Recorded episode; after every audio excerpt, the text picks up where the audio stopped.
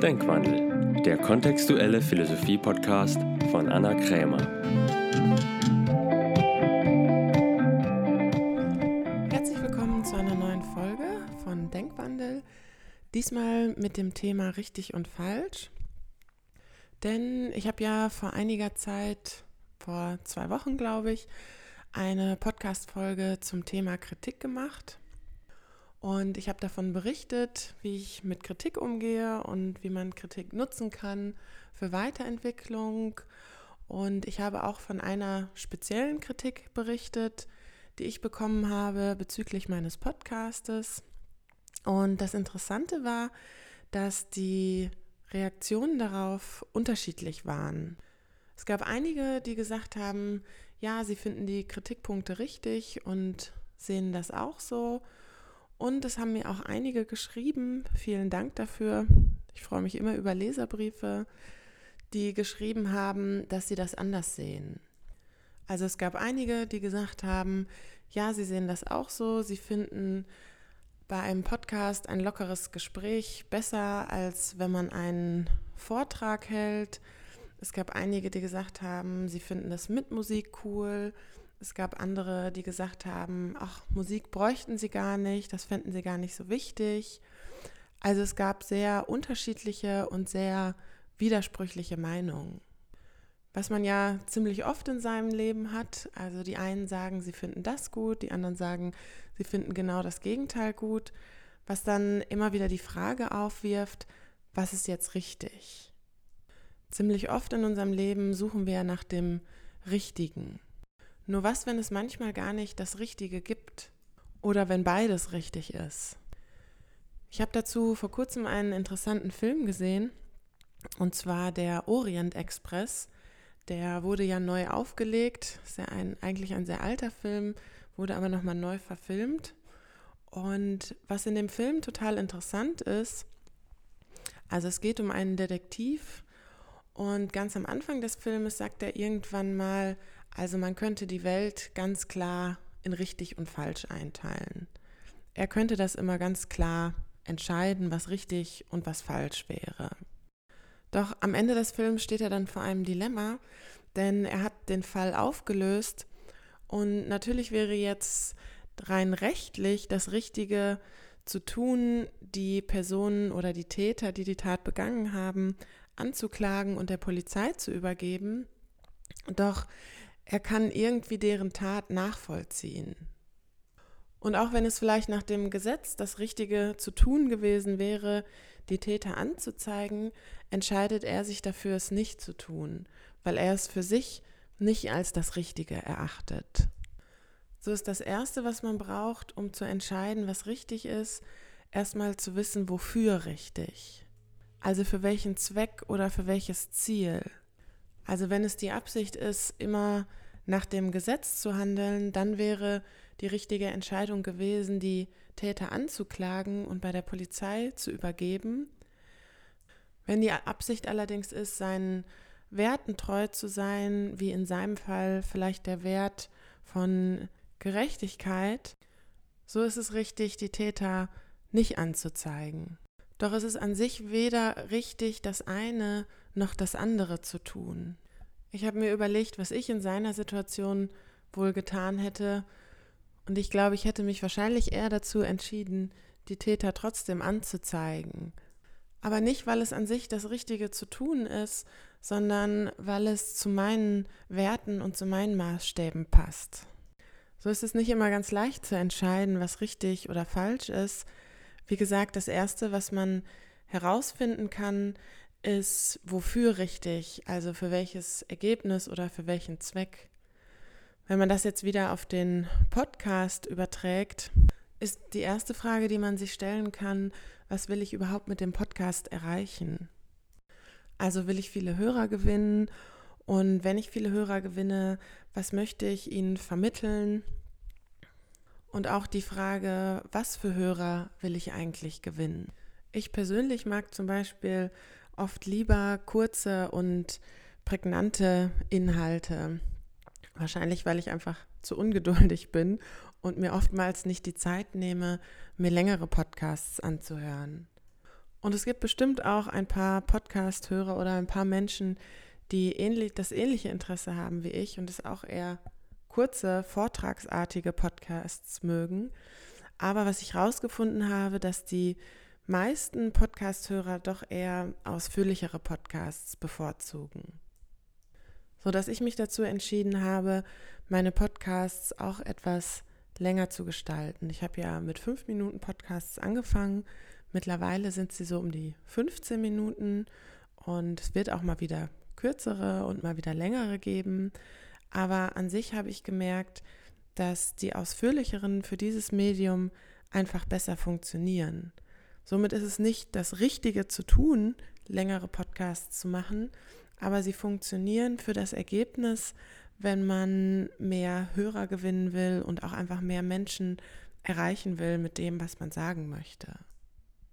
Ein weiteres Ziel, nach dem ich mich zum Beispiel ausrichte bei meinen Podcasts, ist das Ziel der angewandten Philosophie. Dazu habe ich ja ziemlich am Anfang auch schon mal einen Podcast gemacht, dem ich ein Interview geführt habe mit Frau Dr. Rebecca Reinhardt, die auch Philosophin ist und die Absicht hat, wieder die Philosophie auf die Straße zu bringen. Also sie rauszuholen aus der trockenen Theorie, sodass man sie wieder anwendbar und wirklich nützlich in sein Leben integrieren kann, dass sie einem tatsächlich was bringt, auch in der Praxis und nicht nur in der Theorie. Ich nutze dafür die kontextuelle Philosophie, da sie genau dies tut und ich weiß, dass sie funktioniert. So wähle ich meine Inhalte und Titel immer danach aus, ob sie für dieses Ziel funktionieren. Das ist auch etwas, was wir in der kontextuellen Philosophie tun, dass wir nicht danach entscheiden, was richtig oder falsch oder auch gut oder böse ist, sondern was funktioniert und was funktioniert nicht. Und zwar für das gewünschte Ergebnis. Denn wie schon gesagt, ob etwas richtig oder falsch ist, ist manchmal schwer bis hin zu unmöglich zu entscheiden. Denn bei den meisten Dingen gibt es kein an sich richtig oder an sich falsch. So ist es ja zum Beispiel nicht an sich falsch zu töten. Denn wenn zum Beispiel ein verwundetes Tier vor einem liegt, weil es vielleicht von einem Auto angefahren wurde, ist es ja eher funktionaler, es zu töten, wenn man will, dass es nicht so lange leidet. Oder auch bei Menschen, wenn man zum Beispiel das Thema Sterbehilfe nimmt, so ist es in manchen Ländern erlaubt und in anderen nicht. Auch hier gibt es wieder kein richtig und falsch. Auch wenn wir uns das oft schwer vorstellen können, gibt es sogar Situationen, wo beide Parteien Recht haben. Einfaches Beispiel, wenn man sich gegenübersteht, also man schaut sich in die Augen und der Gegenüber zeigt in die eine Richtung und sagt, links geht's nach Berlin. Dann würde man selbst in die gleiche Richtung zeigen, aber sagen, nein, rechts geht's nach Berlin. Das bedeutet, in diesem Fall hätten beide Personen recht, auch wenn sie etwas Unterschiedliches sagen. Von ihrem Standpunkt aus haben sie beide recht. Nur wenn eine Person sich umdrehen würde, würden sie beide sagen, es geht nach links nach Berlin oder nach rechts nach Berlin. Je nachdem, wer von beiden sich umdreht. Wenn sich allerdings keiner von beiden umdreht, dann entsteht der bekannte Rechthabestreit. Was auch nicht falsch wäre, nur er würde wahrscheinlich nicht wirklich zu einem Ergebnis führen. Natürlich gibt es auch Situationen, wo man relativ leicht nach richtig und falsch entscheiden kann, wenn man zum Beispiel einen Test schreibt oder eine Prüfung.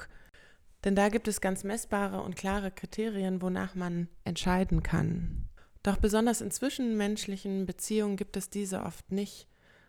Dort bedarf es dann oft mehr Nachdenken und Überlegen, um herauszufinden, was funktioniert und was funktioniert nicht für das gewünschte Ergebnis. So funktioniert es zum Beispiel oft nicht, auf richtig und falsch zu beharren oder Recht haben zu wollen und seinen Standpunkt nicht bereit sein zu verlassen, wenn man einen Konflikt lösen will oder einen Streit auflösen.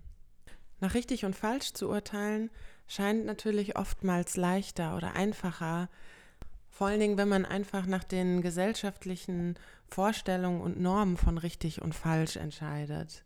Denn dann muss man nicht selber anfangen zu überlegen oder herausfinden, was es sonst noch für Standpunkte gibt, was man eigentlich für Ziele hat, was funktioniert. Man muss nicht selber denken und vor allen Dingen muss man nicht selber Verantwortung übernehmen. Denn wenn man einfach danach entscheidet, was man glaubt, was die Gesellschaft für richtig und falsch empfindet, dann kann man im Nachhinein immer sagen, ja, aber ich habe ja nach den gesellschaftlichen Normen gehandelt, also bin ich nicht selber verantwortlich.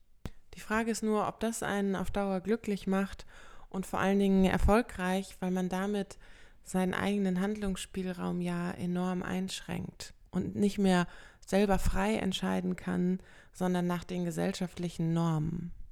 Und auch wenn es vielleicht manchmal mehr Gedankenarbeit kostet, herauszufinden, was für ein bestimmtes Ergebnis funktioniert und was nicht, ist es nicht doch auch letztendlich das, was es auch interessant macht und einem ermöglicht, wieder selbstständig Entscheidungen zu treffen, vollkommen befreit von den gesellschaftlichen Normen. So ist es vielleicht nicht richtig, auf einer Party meinetwegen mal zu viel zu trinken oder mit seinem Ex-Freund zu flirten oder die Arbeit zu schwänzen, aber es ist halt auch nicht falsch. Es funktioniert nur nicht für bestimmte Ergebnisse wie beim Podcast zum Beispiel herauszufinden, was ist eigentlich die Absicht, was will ich eigentlich verwirklichen und dann herauszufinden, was für das Ergebnis funktioniert. Und ja, manchmal kann man es im Vorhinein nicht sagen. Manchmal kann man es nur ausprobieren und dann im Nachhinein feststellen, ob es für das gewünschte Ergebnis funktioniert hat oder nicht. Am Anfang dachte ich, es funktioniert super, wenn ich nur kurze, fünfminütige Podcasts mache, bis ich herausgefunden habe, dass für das Ergebnis, was ich verwirklichen will, es einfach besser funktioniert, wenn ich etwas ausführlichere und auch persönlichere und längere Podcasts mache. Und das Gute ist, wenn ich mich jetzt nicht dafür runtermache und denke, okay, ich habe alles irgendwie falsch gemacht und ich habe falsch angefangen, sondern einfach hingehe und sage, ja, okay, es hat einfach für das gewünschte Ergebnis noch nicht funktioniert, fällt es mir auch leicht, einfach wieder neue Dinge auszuprobieren. Was dann auch wieder zu mehr Erfolg führen kann, denn wenn man etwas in moralisch richtig oder falsch einteilt, dann teilt ja man auch sich selber oder sein Verhalten so ein. Was dann ja oft eher zu negativen Gefühlen führt und man sich anfängt runterzumachen und dann nicht weitergeht und sich einfach korrigiert.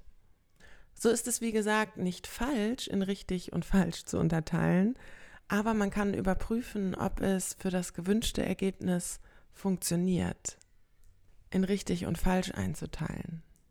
In diesem Sinne wünsche ich vergnügliches Herausfinden von dem, was funktioniert, um die gewünschten Ergebnisse zu erreichen. Bis zum nächsten Mal.